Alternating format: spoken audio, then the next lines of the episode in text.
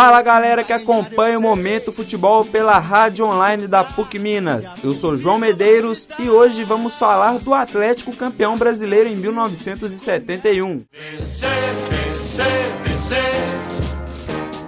Este é o nosso ideal. Todos sabem que o Atlético possui apenas um título do Campeonato Brasileiro, conquistado em 1971. Embora seja único e muitos atleticanos não tenham visto, o título faz parte da memória dos mais velhos e do imaginário dos mais jovens. Para muitos, o Atlético é o primeiro campeão brasileiro da história, mas outros consideram o Bahia, campeão em 1959, como o primeiro a conquistar o troféu nacional. Mas o importante é que o Clube Mineiro conseguiu ser o campeão. Se hoje o Galo possui uma história recente muito muito vitoriosa, por muitos anos o título de 71 foi um alento para a torcida atleticana, que via seu rival Cruzeiro conquistar vários campeonatos em escala nacional e internacional. Enfim, vamos tentar falar um pouco daquele time que desbancou o Botafogo em pleno Maracanã.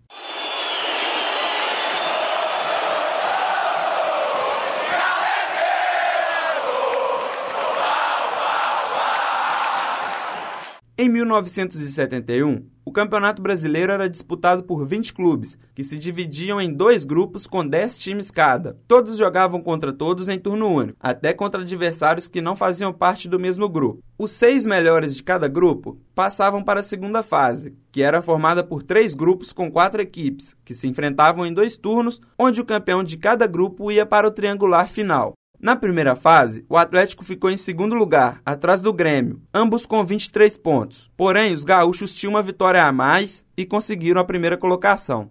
Na segunda fase, o Atlético caiu em um grupo com Internacional, Santos e Vasco. Atlético e Inter ficaram com 7 pontos. O Galo só passou porque tinha um número maior de gols. Vale destacar a goleada aplicada para cima do Internacional em pleno Beira-Rio por 4 a 1 durante a segunda fase da competição.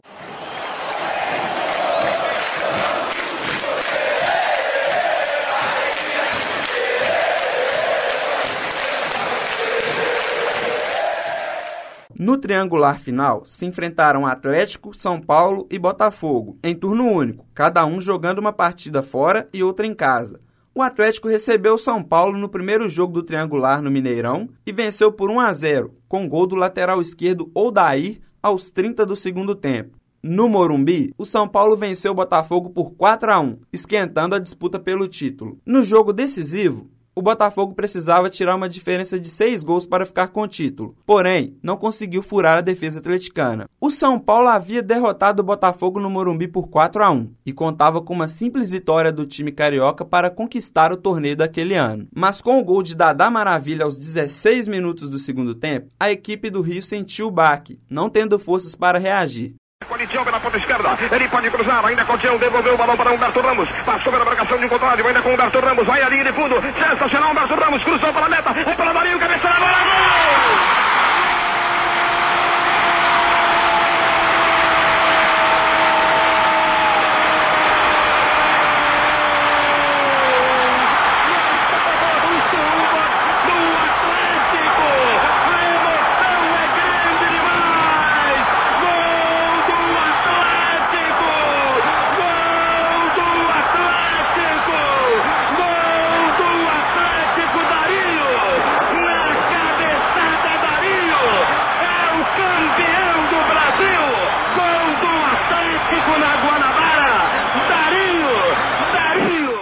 O Atlético segurou a partida e conseguiu garantir a taça de 1971 em pleno Maracanã. Vou falar agora um pouco da, daquele time do Atlético, que tinha como base o goleiro Renato, Garapete e Vantuir na zaga, na lateral direita Humberto Monteiro, na esquerda Odair, Vanderlei Paiva, Humberto Ramos e Lola formavam o meio-campo, e no ataque Tião na ponta esquerda, Ronaldo na ponta direita e o artilheiro Dadá como centroavante. O Atlético disputou 27 jogos naquela edição do Campeonato Brasileiro.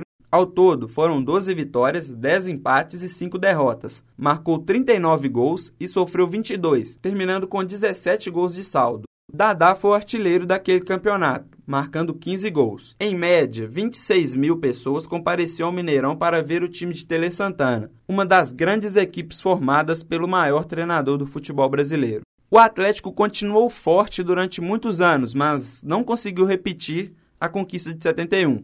Por isso, o título daquele ano é muito exaltado pelos atleticanos.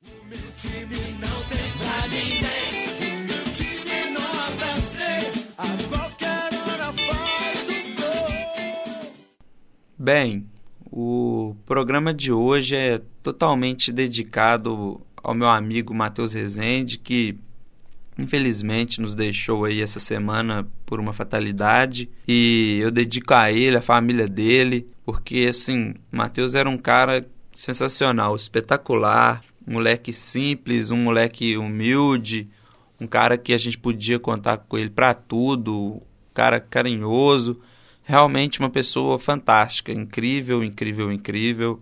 É, é difícil procurar por que, que aconteceu isso, mas enfim, Deus sabe o que faz. E assim, eu só venho aqui deixar o meu agradecimento pela vida dele. Venho dizer o quanto ele era especial para mim, não só para mim, mas para toda a galera aqui da faculdade. Tenho certeza que os outros amigos dele de infância, amigos de escola, de bairro, a família está sentindo muita falta. E assim, era um cara que que não tem palavras mesmo, era carinhoso, uma pessoa que você podia contar para qualquer coisa, é, precisasse desabafar, o Matheus estava ali para escutar a conversa, escutar a gente, é, dava bons conselhos, era um ser humano fantástico. Assim, eu espero de coração que ele esteja em um bom lugar, tenho certeza que Deus colocou ele em um bom lugar, porque era uma pessoa maravilhosa. Eu só tenho a agradecer pelas zoeiras, pelas rodinhas de conversa, é, por me acompanhar no BIM até às 11 horas, que foi um período que fortaleceu a nossa amizade. E o Matheus tinha um amor gigante pelo Atlético, era um atleticano ferrenho que acompanhava sempre, estava ali é, passando raiva, passando alegria com o time. E por isso, não só por isso, porque o programa já estava sendo programado antes de de acontecer esse fato. E assim, eu dedico toda a ele por tudo que ele foi, por tudo que ele é, que vai continuar sendo para a gente nos nossos corações, mesmo fazendo falta, mas a gente tem que continuar a vida. E pode ter certeza que a gente vai te levar para o resto da vida dos nossos corações, não só eu, a galera aqui da faculdade, acho que falo em nome de todos os meninos. E assim, muito obrigado, velho, muito obrigado por ter feito parte da minha vida, muito obrigado de coração por tudo que você fez por mim. E é isso, só tenho a agradecer a Deus por, pela sua vida e espero que você esteja em um bom lugar. Valeu, velho.